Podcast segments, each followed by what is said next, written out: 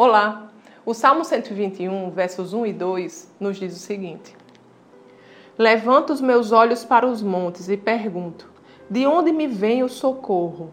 O meu socorro vem do Senhor que fez os céus e a terra.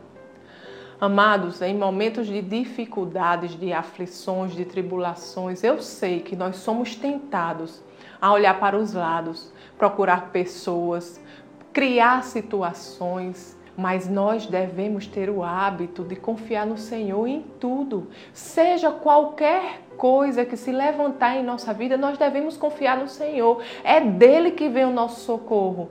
Então, amados, quando nós estamos passando por momentos de dificuldades, nós não devemos olhar para o lado, nós não devemos contar com a ajuda das pessoas, nós devemos olhar para cima. Nós devemos olhar para o nosso Deus, é de lá que vem o nosso socorro. Ele é a fonte de tudo que nós necessitamos. É ele que move o coração do homem para nos abençoar.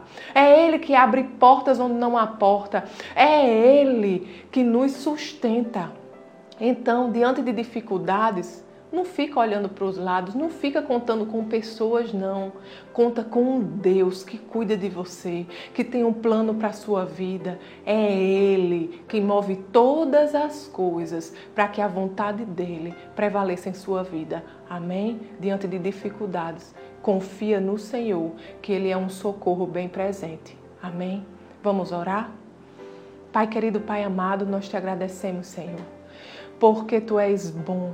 Oh Pai, te agradecemos, Senhor, porque mesmo quando tudo ao nosso redor parece que não há saída, que não há solução, Senhor, você vem em nosso socorro. Pai, muito obrigado, Senhor. A nossa confiança está em Ti, porque você cuida de nós nos mínimos detalhes e você nunca nos decepciona, Senhor.